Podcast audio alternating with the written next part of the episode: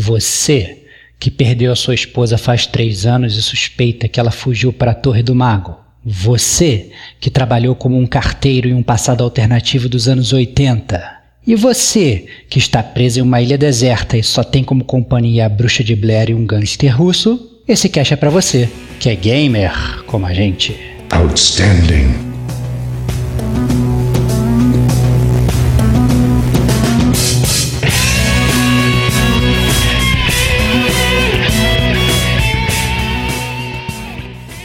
Diego Ferreira. Com o grande amigo dela, que é um maconheiro safado.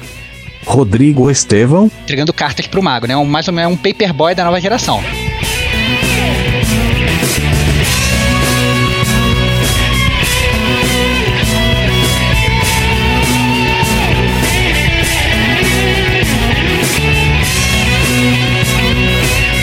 Este é o Gamer como a gente.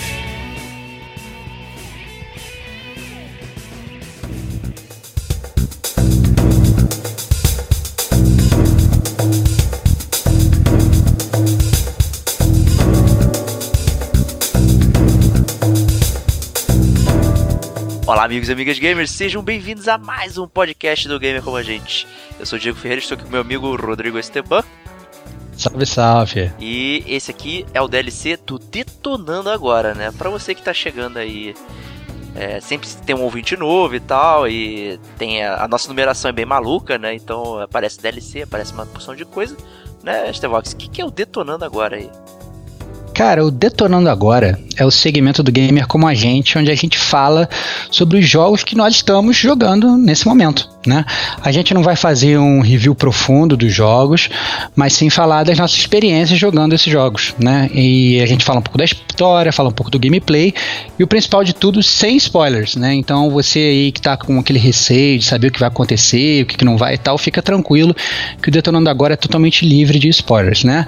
E aí o que vai acontecer é que no final das contas o cast vai acabar servindo como guia para você saber que jogos você deve jogar ou não jogar, né? Já que, como todo gamer como a gente, nem sempre a gente tá jogando jogo bom, né? Tá certo, Diego? Tá certíssimo, é isso aí. Então a gente falou que a gente tá detonando depois de recadinhos.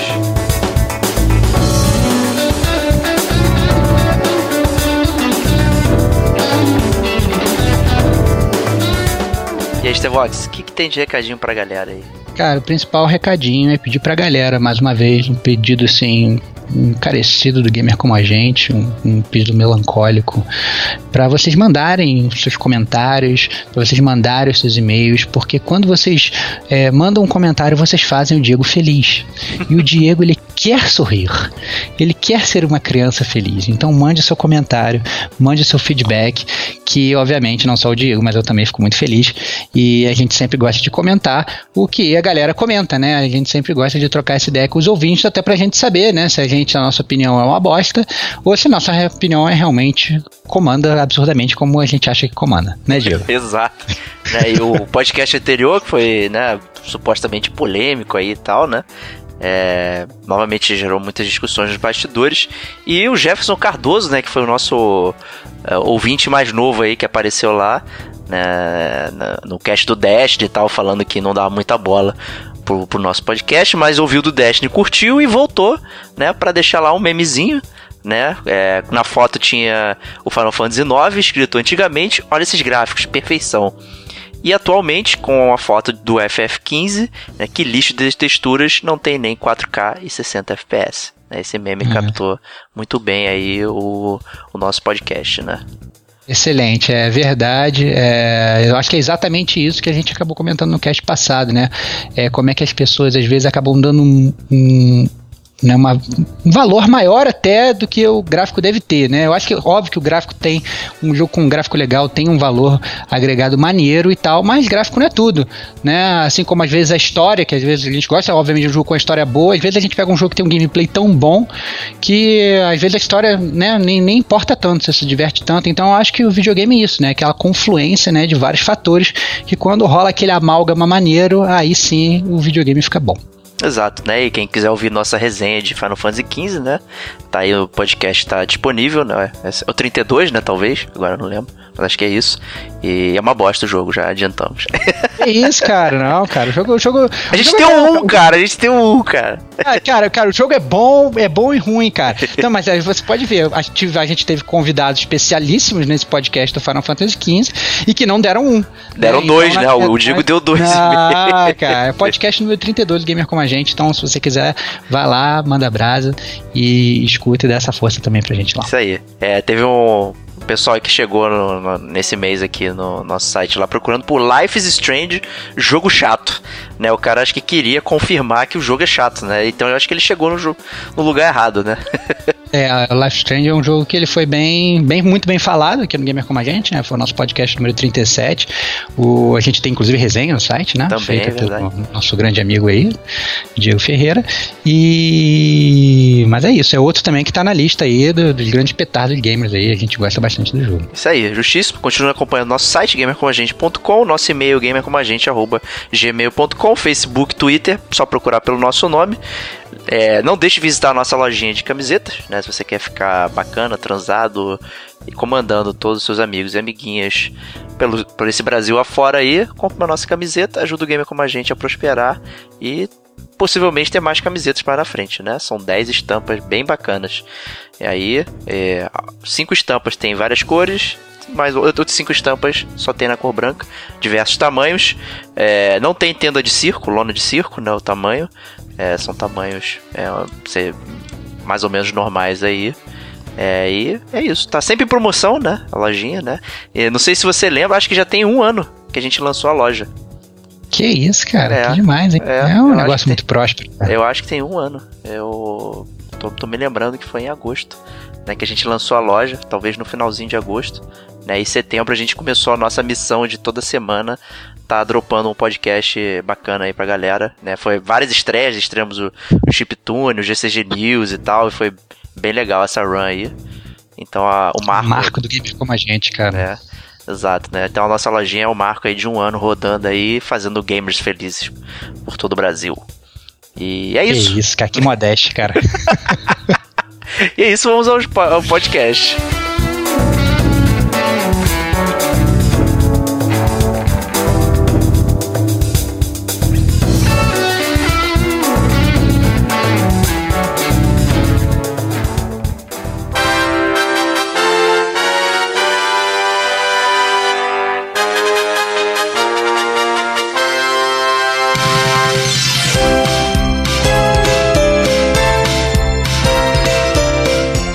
Começando detonando agora. É, começando detonando agora, eu acho que eu posso, você pode fazer as honras, né, Diego? Então começa aí falando pra gente o que, que você está detonando agora. Vou falar de um jogo de celular.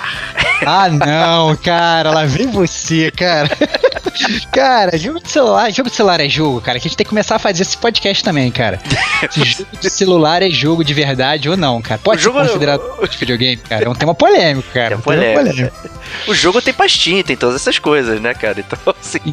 Entendi, entendi. Vai, a gente tem que definir o que é um jogo de videogame antes disso tudo. Antes de definir se um jogo de celular é jogo de videogame ou não. A gente tem que criar atributos pra saber se os jogos de celular se encaixam ou não, cara. Mas fala aí, cara. Qual é esse jogo de celular que você tá jogando, cara? O nome do jogo é Warlock's Tower, né? E conta a história de um bravo carteiro que vai adentrar a torre desse esse mago aí pra entregar uma carta, né? Porque o, o, o mago acha que a vila odeia ele e tal e vai destruir todo mundo. E o carteiro, na verdade, vai levar lá uma mensagem que a galera curte ele. É uma premissa simples, na verdade é um jogo de puzzle, né? Desenvolvido pelo pessoal da Mid Pixel, né? A galera do Brasil aqui, então bem, bem interessante. E com base na nossa conversa que a gente teve no último podcast, né? Ele é um jogo com estética retrô. Né? Você olha, ele aparenta um jogo de Game Boy original, mas ao mesmo tempo não é um jogo né, de Game Boy original. Ele tem uma cara modernosa, mas é como se fosse uma evolução daquele, daquele gráfico, né? Então é Então ele não tem nem, ele não tem nem cor, assim, né? Aquele o Game Boy original mesmo, né? Aquela Ele é, então, meio... ele tem uma cor, né? E essa cor, única cor, ela define o estágio que você tá quando tá subindo a, a torre. Né? Então, uhum. Mas a, quando você olha, é, a, a tela de apresentação mostra a cor como se fosse o Game Boy original. Né? Você Entendi. consegue perceber, fazer esse paralelo. Depois ele vai trocando a paleta para é, tons da mesma cor. Né? Sempre... Ele é monocromático, Mono... mesmo que a cor mude de tela para tela, ele continua sendo monocor. É isso. Exatamente. Exatamente. Entendi, entendi. Mas me, me explica então aí, cara, a história, porque você me falou, é bem simples e, e né, bem, bem, bem, assim, não, não é muito profunda, né? Você não vai descobrir a pólvora fazendo, não é, não... entregando cartas pro mago, né? Um, mais ou menos um paperboy da nova geração, né? Mas, mas me explica aí, como é que é o gameplay então? Por que, que você tá curtindo esse jogo? Ou se você tá curtindo aí, às vezes você não tá curtindo nada, não, né, tô cara? curtindo bastante, é, não só é, me viciei como viciei a Adriana, minha esposa, né? E assim, tipo, às vezes joga junto, às vezes joga separado e tal, porque o jogo é bem legal. E é um puzzle, né? Você recebe a, a, a sala, né? Que você precisa resolver. Então, o básico é pegar a chave e abrir a porta, né? Pra você chegar lá. E você tem um número de passos pré-definido, né? Que o jogo chama de vidas, né? Então, você sempre tem três vidas. Cada passo que você dá, você gasta uma vida. Né? Então, uhum. você precisa calcular os seus passos para você chegar até o final. Né? E e nisso fica espalhado na fase vidas extras, né? Você tem então o balãozinho de 3 vidas e o balãozinho de 5 vidas. Né? Então você vai movimentando o seu bonequinho, pegando as vidas e tentando chegar até o final. É, e começa muito fácil, né? Você não precisa raciocinar muito. E, depois, e vai ficando complicado muito rápido até. Porque uhum. ele adiciona inimigos, adiciona é, alavancas que você precisa abrir porta, adiciona um segundo personagem que você precisa controlar. Então você precisa ficar alternando entre um e outro, e os dois dividem as vidas. Então você tem que calcular os passos e tal, papapá. Então é, é bem interessante. É, um twistzinho é que as vidas não são cumulativas, ou seja, você está com 3, pegou a de 5, você não ganha 8, você fica com 5. Ah, e, entendi. E se você demole passar na de 3, você fica com 3 de novo. Entendeu? Ele não vai acumulando. Ele sempre ah, considera... entendi. Então... Entendi, entendi. Então você tem que. Não é, não é simplesmente, às vezes, você resolver da, da, do jeito mais rápido. Às vezes você tem que pensar, na verdade, como resolver para você se beneficiar na próxima fase, é isso? Não, não, ele não acumula as vidas. Então você dá um passo, gastou uma, deu outro, gastou uma. Aí você pega. Ah. É, você tem uma, você passa por cima da de 3, você não soma 1 mais 3 e fica com 4. Você fica com 3 de novo. Ah, você fica com 3. Ah, entendi. Entendeu? Entendi, toda vez, entendi. toda fase que você começa, você só tem 3, 3 passos para dar. Ah, entendi. Sempre começa com 3. Isso. Saquei, saquei. Aí você vai pegando, né? E aí quando introduz inimigos, é, ele, o twist é que a cada 3 passos que você dá, ele se move um. Então você tem que também é, colocar, fazer o time aí dos seus passos com a direção que o inimigo tá indo. Né? E, e, alguns inimigos depois eles vão deixando tipo resquícios no chão como se fosse um ácido e tal, e aí se você passar por cima daquilo também, você morre. Então os obstáculos eles vão sendo cumulativos. É bem interessante. Entendi. É, e assim, como você falou que é um jogo de celular e com a estética de Game Boy, eu presumo que, não, presumo que não deve ser um jogo muito pesado, né? Qualquer celular provavelmente pode, né, desses aí modernosos aí, são um smartphone, provavelmente pode rodar, né? Sim, sim, não? É, não, não, não, é muito pesado não. Tem a versão de computador também pro Steam e tal, então é... Mas é bem tranquilo, roda roda no celular, roda no meu, no meu iPhone e no meu iPad bem tranquilo. Assim, no... E o preço, cara? E o preço? Cara, 2 dólares, é. Entendi, ajoelha a coca. Tranquilo. É, ajoelha uma coca, bem relax e tal. Entendi. É, então, é assim, é um jogo para você, em vez de ficar jogando Match 3 aí, Bejeweled, Candy Crush, não sei o que, e tal, joga esse joguinho, porque vai te desafiar mentalmente aí para você encarar esses desafios aí. Então é bem legal, me divirto bastante com ele aí. Tem mais de 100 níveis aí, é é pra caralho, assim. É, ah, entendi. Não é, não é, aquele jogo que tu vai zerar em 10 minutos, então. Não, né? não, pô, é, demora, demora. Assim, cada andar, tem, tem, acho que cada andar são 10 fases, se eu não me engano. Né? Então você vai movimentando, aí tem, uns, tem umas salas extras, tem umas salas que, que não tem luz e tal, é difícil pra caralho pra tu, pra tu fazer. Entendi. É, tem, tem, assim, tem um pouco de tentativa e erro, né? Você vai martelando até você conseguir, mas tem um pouco também, bastante até, não um pouco, de raciocínio. Você.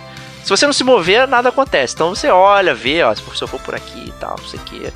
Mas é, às vezes dá aquela irritada de você estar tá tentando fazer e não conseguir. Assim, e aí você vai meio que na força bruta, né? Até, até zerar. Então, mas é um jogo bem interessante, bem legal, bem divertido. Recomendo positivamente aí. Warlock's legal, Tower. Fica a dica aí então do Gamer Como a Gente, Warlock's Tower. Se você achar que jogo de celular é um jogo de videogame, né? Você pode pegar esse jogo pra você. Justíssimo. Tem pro Steam, cara. Você pode jogar no seu computador, né? Cara, não importa, cara. Você, já, você mesmo definiu com o jogo de celular, cara. É, já é. Justo. Mas é isso. Warlock Tower, vamos para o Rodrigo Esteban. O que, que você tá detonando agora?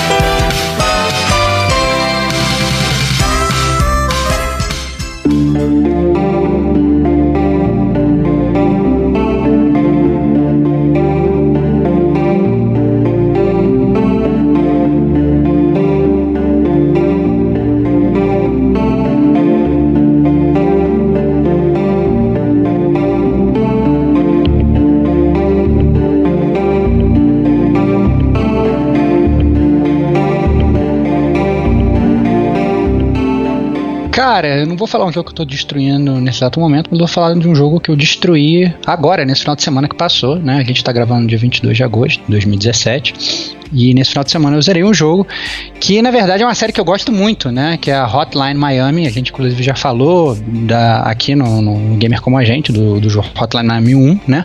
E eu finalmente resolvi jogar o Hotline Miami 2, Wrong Number, né? Que eu já tinha comprado faz um bom tempo, mas até o momento ele tava lá na minha pilha, né? De, de, de jogos, né? O Hotline Miami 2, ele é um jogo que ele ligado diretamente ao jogo anterior, né? É, ele, inclusive, ele preenche lacunas do roteiro que foram meio que convenientemente deixadas para trás no primeiro jogo da série, né? A gente chegou a falar nele. Se você nunca ouviu falar nada dele, você baixa o nosso DLC 12, que é o Indicando Games, que a gente indica jogos indies, e dá uma olhadinha lá. Né? E, mas assim, criando uma linha temporal, você criar uma linha temporal da história do Hotline Miami, o Hotline Miami 2 ele se passa antes e depois do, Hot, do Hotline Miami 1. É, então, assim, para quem não jogou Hotline Miami 1, o jogo se passa em Miami, em 1989, né, num passado alternativo, onde ocorreu, onde a Guerra Fria, né, entre os Estados Unidos e a, e a Rússia meio que escalou, né, e deixou de ser fria, né, virou uma guerra de verdade, né, e os Estados Unidos perderam. É, e aí, por conta disso, em Miami você tem uma quantidade absurda de, de russos, né, e aí no primeiro jogo você controla o Jacket, que é um cara que começa a receber uns telefonemas estranhos, ele é manipulado aí matando os russos durante o jogo. Você não entende por quê, vai entender na verdade só se você fizer o, um final especial do jogo, até porque se você simplesmente zerar o jogo, o jogo de forma simples você não consegue, né? É, e então a história do Hotline Miami ela gira em torno dessa história, só que ela se passa antes e depois. Como a história do Hotline, do Hotline Miami 2 não é contada de forma cronológica enquanto você joga, é, você tem que prestar bastante atenção nos detalhes sobre o que está acontecendo. Então, porque às vezes você está jogando no passado, às vezes está jogando no presente, aí depois você pode, passa a jogar no passado mais passado, e depois no passado mais presente, entendeu? E depois, de, depois passa a jogar depois do jogo 1, entendeu? Então ele fica realmente trocando isso de várias formas, então você tem que prestar atenção nas datas, né? Para quem gosta de Dark Souls, como eu, né, é um paralelo muito fácil, né? Porque não é uma, é um, não é uma história que ela é te dada de mão beijada, né? Você tem que realmente entender o que está acontecendo é, e prestar atenção nos detalhes, até porque no Hotline Miami 2 você controla vários personagens em diferentes partes do tempo dessa linha cronológica, né? Então isso faz bastante diferença. É, outra coisa também que eu acho que eu acho foda da, da, série, isso tá mais ainda presente no Hotline, no Hotline Miami 2, né, segunda versão do jogo, é que a própria narrativa do jogo não é uma narrativa confiável, né? É aquele. É, aquela jogada que tem, na verdade, em vários livros, em vários filmes, né? Por exemplo, sei lá, Clube da Luta, Mente Brilhante, Memento, Os Suspeitos e tal, que a história está sendo contada para você de uma forma, mas você tem que, na verdade, é, ir contra o que a história está te falando. O narrador não é confiável, né? Exatamente, exatamente. Então você vai. Não, você não pode realmente confiar no narrador e, e, e, joga em cima disso, né? E é muito raro, às vezes, a gente ter um jogo de videogame que ele tem assim, um roteiro tão profundo, né? Essa é a verdade. Eu acho que são poucos os jogos às vezes que você termina o jogo, você vai para a internet para ler sobre o jogo, ou para ler sobre a história do jogo, né? É, e o Hotline Miami 2 ele faz isso com você, não porque a história não é bem contada, mas porque você quer saber mais sobre a história. Não é tipo, sei lá, por exemplo, Final Fantasy XV que a gente já falou, que você é obrigado a ir para fora do jogo para entender a história. Você é obrigado a consumir uma outra mídia. Não. Hotline Miami 2 ele te dá todas as armas que você precisa. Entretanto, é o jogo que gera discussão, né? Então você pode realmente sentar e discutir, inclusive perceber coisas sobre o jogo depois que você jogou. Então eu acho que é mó barato, né? Interessante, né? Até assim pra galera que tem também aquele preconceito, né? Sempre voltando isso aí, apesar do Hotline Miami não ser esse jogo tão obscuro, né? Um jogo já relativamente mainstream, né? Mas de cara, assim, as pessoas talvez não se deem conta que tem essa história bacana por trás, né? Então, às vezes, vale a pena realmente ressaltar isso, né? Entretanto, né, acho que a jogabilidade também é um dos pontos fortes, né, do jogo, né? Essa não, visão top-down aí e tal. Então, dá um rundown aí do, da jogabilidade aí. O que, que você faz é? Então, cara, eu acho que o Hotline Miami é um desses poucos jogos que ele consegue unir uma história foda com um gameplay foda, né? Então, como você falou, a visão é top-down, né? Aquele famoso visto de cima, né?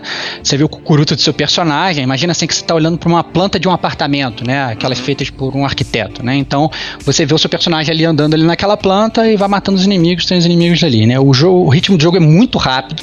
E esse é o ponto do jogo, né? Você mata os inimigos rápido, você também morre rápido e você quando você morre, você reinicia a fase sem loading e nem, sem nenhuma transição. Inclusive, a própria música do jogo, ela continua a mesma, ela continua em loop, continua rodando, porque ele é um jogo que ele é feito para você realmente morrer e continuar, morrer e continuar, e continuar é, é até você zerar o jogo. Né? Aliás, falando na música, né, ela continua sendo, assim como no primeiro, uma parte muito importante. Né? Ainda que eu acho que ela não é tão fantástica quanto no primeiro, ela é muito boa, ela dita o ritmo da ação e tal.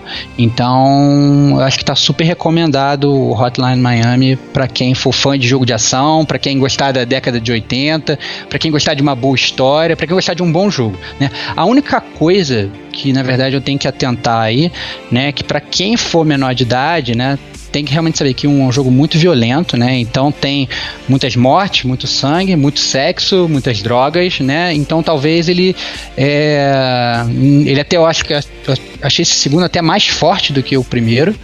Então talvez ele não seja muito recomendado aí pros, pros, pros fracotes. É, e assim, é, ele é ele é realista no sentido que os temas abordados são feitos de forma séria, né, e não galhofa, né? Então, mesmo que seja um desenho é, visto de cima e tal, são, são coisas bem sérias que estão rolando ali, né?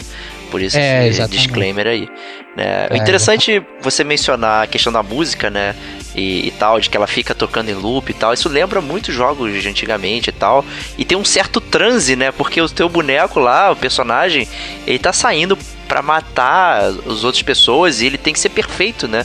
E uma música é diferente, assim, uma batida e tal, ela meio que deixa você em transe no ritmo da ação, né? Então tem uma, um casamento interessante entre música e, e jogabilidade, né? No, no Hotline Miami.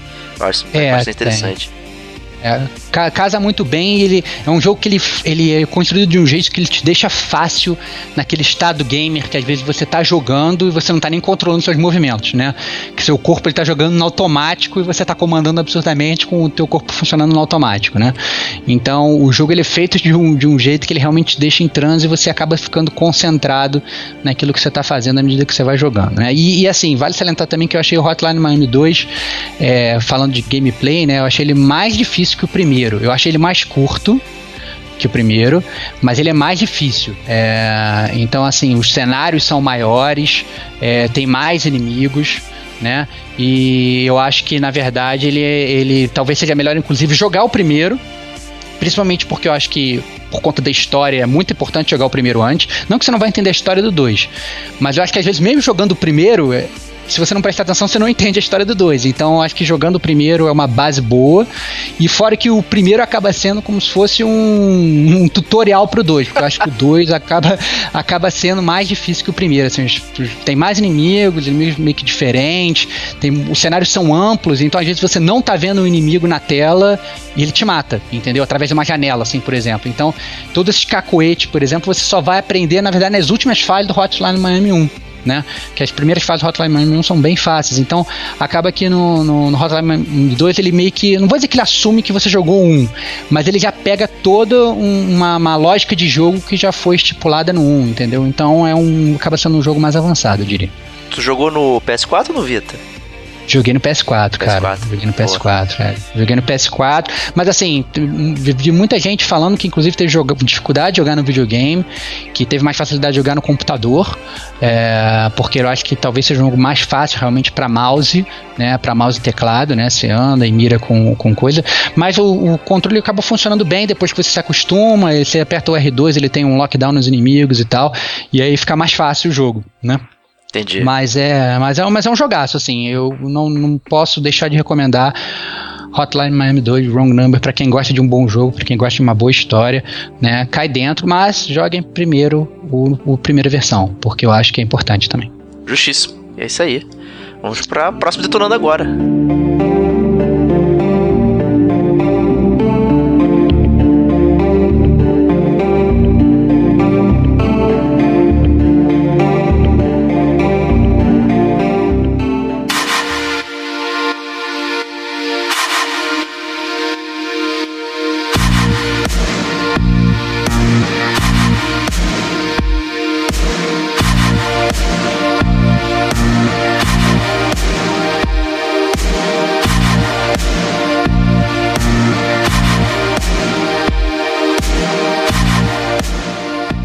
então a bola volta para você, meu amigo Diego. O que, que você tá detonando agora, cara? Eu já detonei, né? Já tem algum tempo até que eu, detonei esse jogo. Fiquei entre falar dele em outros detonando agora, ou até mesmo escrever uma resenha no site, né? Mas é, por conta da periodicidade do podcast, né?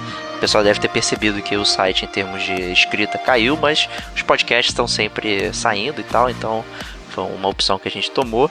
E então, mas eu gostaria de falar de Oxenfree. Cara, me fala, me fala sobre Oxenfree, cara, que eu não, assim, eu fiz o de eu, cara, não olhei nada, entendeu? Não, não, olhei nada, eu quero que você me venda o jogo do zero, cara. Não faço a menor ideia do que, que é Oxenfree. O que, que é a história, o que, que é o gameplay, com o que, que você joga, é, é, como é que funciona o jogo? É puzzle, não é puzzle, é adventure? O que, que é É um adventure é, focado em conversa, em história, né? E não em, em puzzle.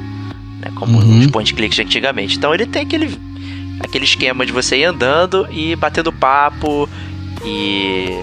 Eu acabei falando do gameplay, não do plot, né? Mas é. Hum. Tem problema, começa pelo gameplay, depois a gente vai pro plot, cara. Isso aí, né? Então ele, ele, é bem básico, assim. Então os puzzles que, que tem no jogo são razoavelmente simples, não tem muito mistério. Você vai conseguir é, sacar exatamente o que você tem que fazer. Mas ele é movido à conversa, né? E a conversa é bem interessante ela é toda falada, né? Tem os dubladores, dubladores bons mesmo, então a parada é feita por atores sérios e tal. Então é bem legal. Só que ele é bastante dinâmico, né? É, as falas vão passando em balões, como se fosse de quadrinhos, né?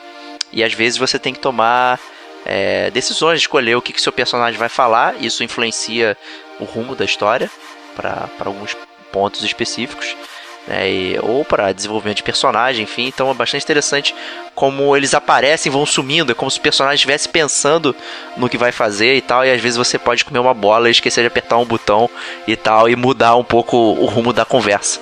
Né? Então é bem, é bem uhum. interessante isso. É, e é. influencia é... no jogo, né? Você mudar o rumo da conversa, assim? Influencia, influencia no gameplay? Influencia. Ou é tem... simplesmente, né? Se eu me lembro bem, tem pelo menos cinco cinco grandes coisas que acontecem no jogo é, que você pode mudar de acordo com, com ações ou conversas. É, então, é, então é bom prestar atenção num jogo que é feito de conversas, né? Já que é o ponto principal.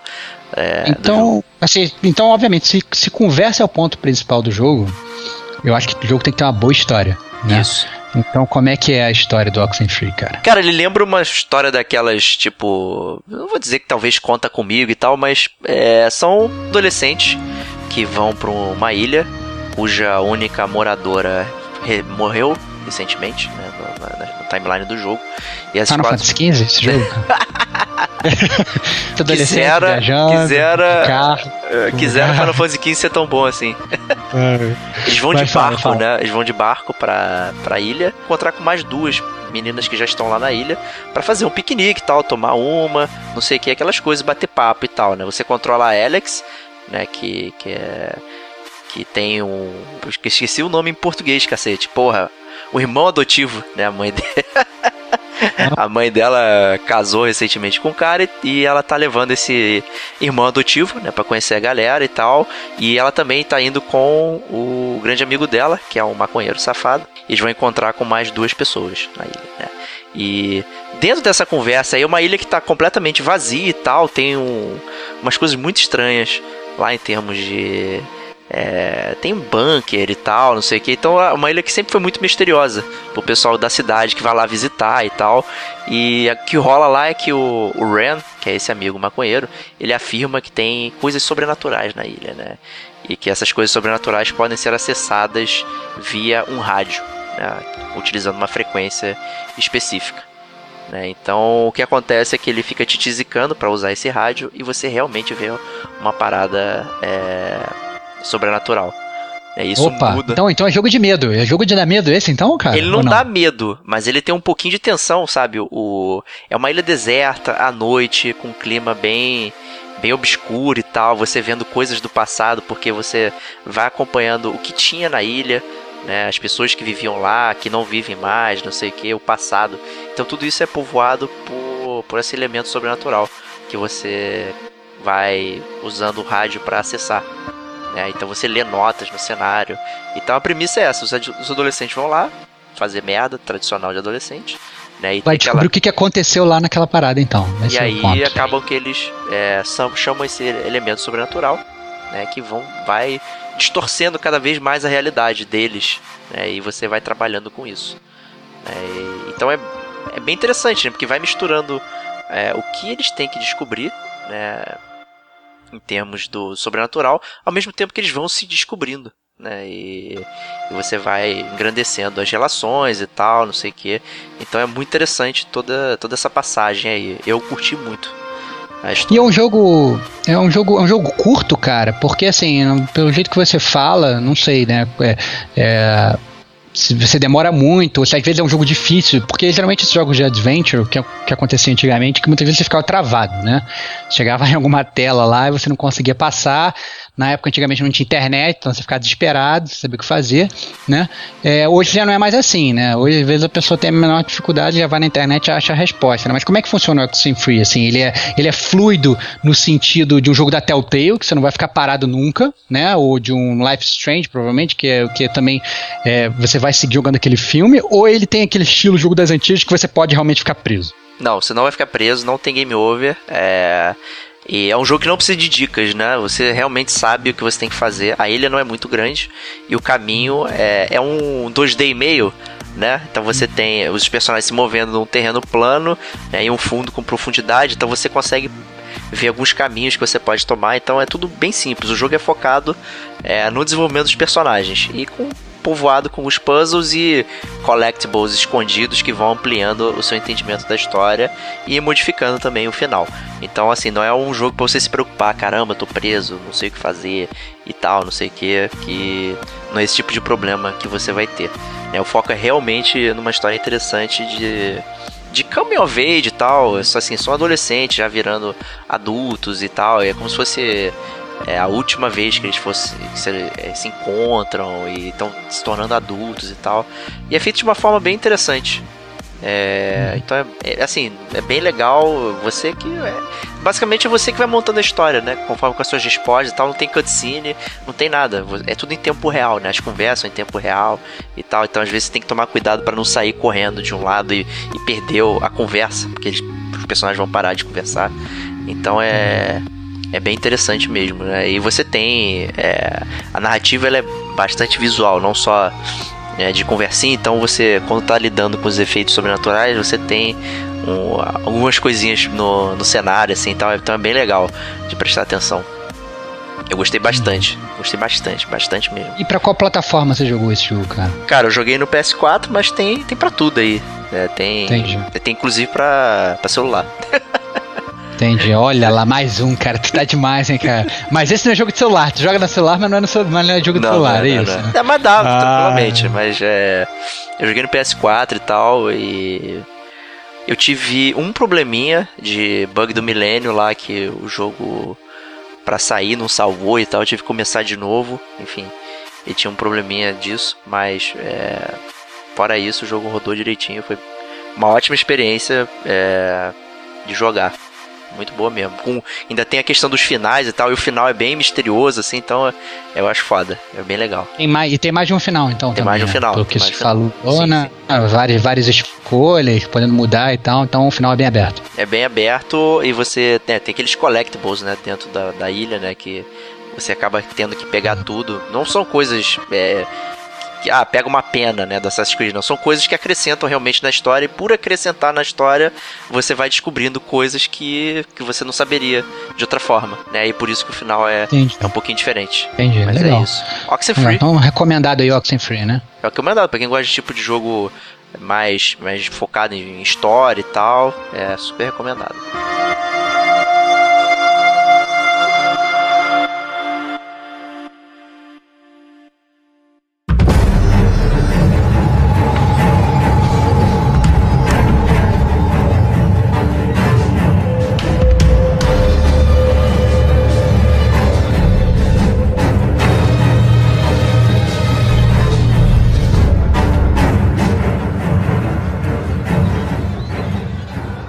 Falei um jogo aí que tem essa coisa meio terrorzinho, sobrenatural, né? Stevox, o que, que você tá detonando agora? Caraca, cara, isso eu tô detonando agora mesmo e esse é terrorzinho maneiro, cara. Eu tô jogando Resident Evil 7, cara, Biohazard, cara. Puta que pariu, cara. Finalmente, né, cara? Foi Finalmente. um jogo que a gente já a gente, a gente, combinou de comprar junto, saímos juntos para comprar o jogo, né? Eu tava no Brasil, a gente almoçou, vamos comprar Resident Evil, a gente Pelos velhos tempos, várias, né? velhos tempos e tal, não sei o que, saímos das rascarias, fomos várias lojas americanas, nenhuma tinha, filho da puta. É. Eles não querem ganhar dinheiro.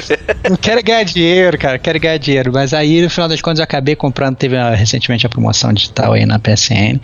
E aí eu, eu, eu, caí dentro e já comecei a jogar e tal. Então, é, eu tô gostando, cara, tô gostando.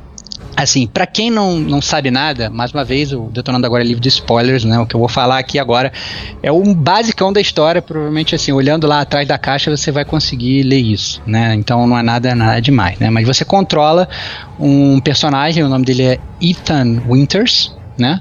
É, e ele é um cara normal, né? Ele não é um policial, ele não é um membro da, da SWAT, STARS, nem nada. Ele é um cara normal. E ele tem um ponto, na verdade, da vida dele, é que a esposa dele está desaparecida faz três anos. E presumidamente morta. Então, Silent na Hill verdade. Dois Feelings, né? é, Silent Hill dois filhos. Então, assim, a esposa dele sumiu, três anos tal, fim, fim de papo, né? Tá vivendo a vida dele. Até que um dia ele recebe um e-mail curto e grosso. O e-mail fala exatamente assim: Dovey, Louisiana. Ponto. Fazenda Baker. Ponto. Venha me buscar. Ponto. Não tem oi, não tem tchau, não manda beijinho, não fala que tá com saudade. Entendeu? É, tipo é o assim, telegrama, tava economizando. É, é, é e-mail, cara. Tá, parece escrito e-mail. Parece escrito e-mail. É bizarro. Mas beleza, tu recebe essa parada lá e aí você vai atrás dela cegamente, né? O que faz de você, obviamente, né? Um trouxa, né? E todos nós sabemos que para um filme de terror, né, ou um jogo de terror ser bom, o personagem ele tem que ter uma veia trouxa, né? Porque se o cara é esperto, o cara vai virar e vai ligar pra polícia, até porque a polícia do dia deve ter ido atrás da mulher do cara que tá aparecendo há três anos, né? O cara vai fazer um mutirão, vai todo mundo lá, mas não, né? O cara pega o seu carrinho e vai lá sozinho. E aí, quando você você encontra aquelas típicas casas de filme de terror, começa a procurar pela sua esposa, né? O início do jogo, né? Ele é muito, muito bom. Então ele é um misto de exploração, de terror, você tentando descobrir onde é que tá sua esposa, o que, que aconteceu ali naquela casa, né? É, tem inclusive assim umas fitas de videocassete que você encontra é, na, na durante o jogo que você coloca e aí você consegue saber é, o que aconteceu ali na casa antes, né? Então, assim, é uma maneira bem legal de mostrar o passado sem ser aquele flashback, né? Então, você está vendo um vídeo de alguém que fez um vídeo ali antes, né? E ele tem todo aquele clima de, de bruxa de Blair também, né? Aquela câmera andando, né? Porque aí você passa a controlar o vídeo do videocassete, né? Então, tem todo aquele, aquele, aquele esquema de bruxa de Blair, né? Aquele filme dos anos 90 aí que, que, que eu tô falando. Então, é muito legal, assim. É, eu acho que é uma história que quebra muito o que a gente estava acostumado de ver do Resident Evil, né? É, que era um jogo de mais ação, né, e né, mais, mais carregado assim para esse ponto, mas a história assim de cara assim, aparentemente pelo menos no princípio, não tem nada a ver com aquilo que você viu nos outros jogos e é realmente um jogo mais focado no terror, né? E é isso. É, assim, é, é, como você disse, a premissa ela é bastante diferente dos seis outros jogos da série, né? Você quase não acredita, né, que que, que, que, é um Resident Evil, né? Mas é um Resident Evil, né? Eles resolveram nomear com, com o número 7. Né? Ainda meteram lá o, o dois pontos Biohazard, né? Que é, o, que é o nome japonês do jogo, né? Então é tem um DNA ainda da série, né? E que é interessante, né? Porque parece que o Resident Evil muda de 3 em 3, né? Se você parar pra ver, né? Do 1 ao 3 eles têm a mesma estrutura de gameplay, mesmo tema e tal. E do 4 ao 6 tem outro tipo de gameplay com outros temas, né? Então é interessante. É, esse é um reboot de verdade mesmo aí, como, como poucos que a gente vê. E a premissa me chamou a atenção de cara, né? Obviamente eu tô borrado de medo né, de jogar. Isso aí é óbvio, né? Mas já tá na área aqui, né? Mas o que, que, tem diferente também aí? É, parece que o gameplay é um pouco diferente também, né? É, é diferente, cara, é diferente. Quando você falou assim, acaba que. Não sei se essa sua lógica que você cagou essa regra de 3 em 3, né? Não sei se os próximos três vão ser iguais ou não. Vamos ver, né? Vamos ver. É. É, vamos ver, vamos ver. Mas a verdade é que sim, tem uma diferença, e acho que a diferença mais óbvia de cara é que é um jogo em primeira pessoa, né? Então ele é diferente do que já foi feito na série, quer dizer, né? Mais ou menos, sort of, né? É, mas ele te bota, na verdade, ele te bota de um jeito mais imersivo, né? E bota você, na verdade, como participante daquela história, não simplesmente um mero telespectador olhando aquele, aquele bonequinho ali, né? Então ele funciona de forma diferente. É, entretanto, assim, depois que você avança um pouco mais no jogo e passa de uma parte dessa parte inicial e tal, você passa a reconhecer claramente várias características da série, né? Então, por exemplo, tem aqueles puzzles famosos do Resident Evil. Você tem um item aqui, que você tem que achar um item aqui para botar ele lá, para abrir uma porta lá do outro lado entendeu? Você tem uma coisa clássica desses primeiros três jogos da série, é, que você falou, que é aquele inventário reduzido, né? Então você tem que fazer um micromanagement do que, que você vai levar, do que, que você não vai levar. Você tem uma caixa de itens para estocar os seus itens. Você tem uma sala segura, digamos, para você poder salvar o jogo, né? Então assim várias é, coisas da série que a gente já está acostumado né, existem, só que ao mesmo tempo numa ótica completamente nova. Né? Eu acho que talvez a, a maior diferença que eu achei é, com relação ao, aos jogos antigos é, é, que o jogo ele tem muito menos inimigos. Né? Desde o Resident Evil um, seja o, mais ação, tipo 6 ou 5, então, os mais recentes, como até o próprio 1 ou 2, eles sempre tinham assim, muitos zumbis, muitos inimigos para você matar, né? Era uma coisa assim que é, você tinha lá o seu revólver, tinha balas limitadas e tal, não sei o que, mas ainda assim tinha sempre muito inimigo, né? Nesse não, uh, tem pouquíssimos inimigos e ele inclusive ele tem uma veia, cara, que me lembrou muito o Alien Isolation, né? A gente falou do, do Alien Isolation no, no Gamer Como a Gente 26, né? É, então, é, tem, tem tem muitos cenários, né, parte do jogo que na verdade você tem que ficar meio que fugindo de um NPC, entendeu? Uhum. Tem um NPC ali naquela área ali, e você sabe que tem ali, ao mesmo tempo que você tem que resolver o puzzle ali, tá rolando um puzzle, você Caralho, tem que pegar aquele item e levar pra ali, entendeu? E aí tá aquele personagem ali, você tem que esperar ele sair ali dali, que ele tá na frente do puzzle que você tem que ir ali, você tem que ficar ali escondidinho, vendo ele, né? Então, assim, isso acontece de forma frequente no jogo. Eu não terminei o jogo ainda, né? É, tô jogando ainda, mas isso já aconteceu já em praticamente quase três oportunidades, mas duas oportunidades, é muito claro, assim, é muito igual a, a, a, essa temática do Alien Isolation. Eu acho que o personagem, o NPC, ele não é tão inteligente quanto é o Alien no Alien Isolation, né? Que é uma inteligência artificial única, assim, você consegue jogar uma pedrinha, você engana ele, depois ele aprende com, com seu erro. Não, não é assim, não é tão complexo quanto Alien Isolation, não se engane.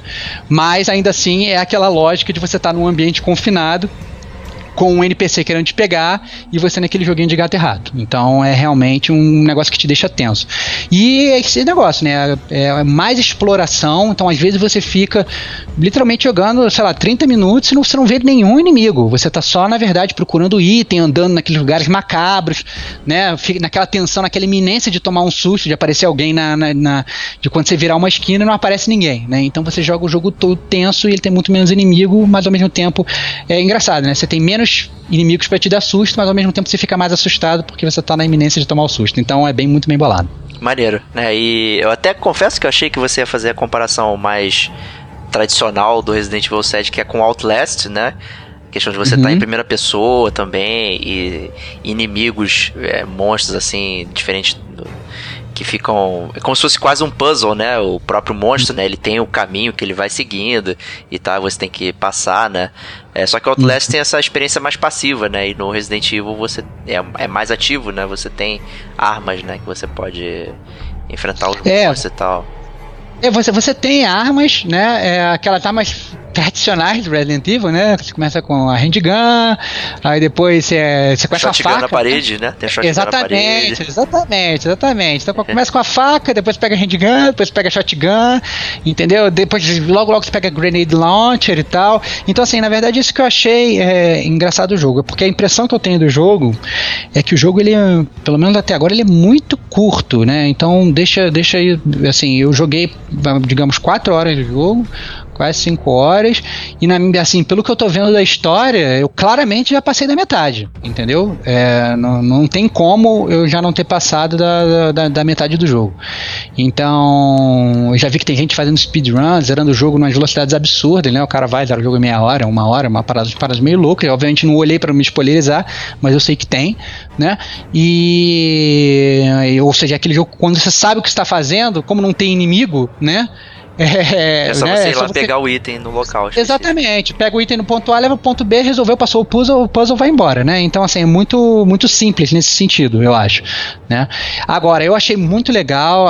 Você tem a boss battles, né? A, a, as três boss battles que eu já que eu fiz até agora foram muito fodas foram muito fodas, assim, foi, assim, sinceramente foi mais foda que qualquer boss battle de Resident Evil até agora, de, de toda maneiro, a série. Maneiro. Entendeu? Então foi foda pra caraca, entendeu? Você tem, você, apesar de você ter menos inimigo, é, você continua com aquele problema de você ter pouca bala, né? Então você tem ainda, digamos, menos bala do que nos jogos anteriores, né? Porque você tem menos inimigo, mas você, sei lá, você tem uma shotgun com quatro balas, né? Então, pois é, você vai enfrentar um boss com quatro balas e você não mata, né? Então, assim, é, é, é realmente muito bem bolado e, e, e, e, funciona muito bem o jogo. Ele te deixa tenso. Ele é um jogo que ele, ele, ele funciona legal nesse sentido de deixar tenso. Pô, maneiro, tô bem empolgado aí, né? É um dos jogos que a galera tá falando o tempo todo, né? Saiu lá em fevereiro, se não me engano, né? no início do ano e todo mundo jogou, falou, teve aquele buzz e tal, né? Como você falou, a gente aqui foi só comprar depois, né? Em virtude de preço, né? E, e vai ter cast, né? Então, aguardem. Ah, vai ter, tem que ter, ah, tem que ter. Um cast ter. É, ter pra, gente, pra gente detonar esse jogo aí. Full, zona de spoiler. Vai né? ser legal. É, e somos fãs da série, né? Somos muito somos fãs, fãs da série. Somos fãs da série. E olha que tá, eu acho que esse jogo, ele, ele. Os últimos jogos que saíram, eles foram, na verdade, me deixando menos fã. Essa é a verdade, né? É, eu acho que os primeiros, um e o dois principalmente, é, eu, eu, foram jogos que eu me apaixonei, joguei muito. O 3 joguei bastante também, mas eu acho que já começou a ficar um pouquinho mais ação do que eu gostaria, né? E aí depois os outros, né? O 4 eu, inclusive pulei, você fala que é um grande pecado eu ter pulado. É um grande pecado. É, é pois é. O 5 eu comprei só para jogar com você e você não jogou comigo. Joguei sim. E, é. E o 6 foi tão assim, foi tão ruim que, que, que eu nem, nem eu, foi um dos poucos jogos que eu, na verdade, tipo, abandonei literalmente. Eu comecei, zerei uma vez, tinha que zerar com o, no segundo playthrough, que zerar com outro personagem, já abandonei no meio, porque tava um saco a história, né? E eu acho que esse jogo, não, assim, eu não sei, assim, é, já tinha lido reportagens que se passam no mesmo universo e que eles arranjam um jeito de linkar esse universo foda que eles criaram com Resident Evil 7 com o universo merda que tava rolando nos jogos anteriores, né? Eu espero que eles façam isso sem, sem ferrar a história, entendeu? Esse é o ponto. Porque de qualquer forma a história até agora tá legal, é, mas a verdade é que assim, eu pelo menos em termos de medo, eu no início do jogo, né, eu fiquei com muito mais medo do que, a, do que agora. Eu acho que a primeira hora do jogo é o ponto que você sente mais medo. A partir do momento que você saca também que o jogo é, ele é assim, ele vai realmente não, você não vai ele é mais um ambiente sombrio do que susto toda hora né, você na verdade consegue levar o jogo mais na banguela ali, você consegue é, jogar mais tranquilo. Esse pelo menos foi a minha percepção, né? Eu tô ansioso aí para meu amigo Diego Ferreira e outros colegas do gamer como a gente jogarem para saber como é que foi a experiência deles. É, bom, considerando o último Detonando Agora, que a gente gravou acho que no final de junho, e eu falei sobre o Mass Effect, né, e a gente tá terminando agosto, eu ainda não terminei. e todo Vai mundo indo, já né? platinou? Todo mundo já platinou? É, porque você, cara, porque você, eu já te falei, cara, tá jogando errado, cara. Já tá jogando errado. Tu tem que dar pros colonos lá o poder pra eles, pra eles colonizar a Terra, pô. Tu quer colonizar os caras pra, pros caras, pô? Deixa os caras plantarem lá os abacaxis dele, pô. Mas eu tô terminando e o próximo vai ser o Resident Evil, que provavelmente todo mundo vai ter platinado também quando eu começar a pensar ah, em terminar. A gente espera, a gente espera. E mais até o fim do ano, com certeza, a gente vai estar tá falando de Resident Evil 7 e Mass Effect, né? Grandes jogos do ano aí também, de 2017. É uma pena que talvez que a gente não consiga falar de todos os espetáculos que estão saindo né, ao longo do ano. Mas ó, minimamente a gente vai bater esse papo aí no Detonando Agora, né? Porque comprar jogo é com a gente mesmo, né? comprar é jogo um pouquinho e, e não terminado depois de um tempo, né? Mas é isso. Espero que vocês tenham gostado desse Detonando Agora, das nossas dicas né? E nossas impressões também. E se vocês jogaram algum desses jogos aí e tal, deixa aí nos comentários aí que a gente vai querer bater um papo com vocês aí. é, quero saber aí, quero, quero saber aí quem, quem jogou Resident Evil 7, quem levou susto ou não, cara. Porque eu achei o início do jogo apavorante. Tô ansioso para falar com pessoas sobre essa primeira hora do jogo aí, cara. Porque eu achei realmente muito boa. Foda. E é isso. Até a próxima semana e um grande abraço.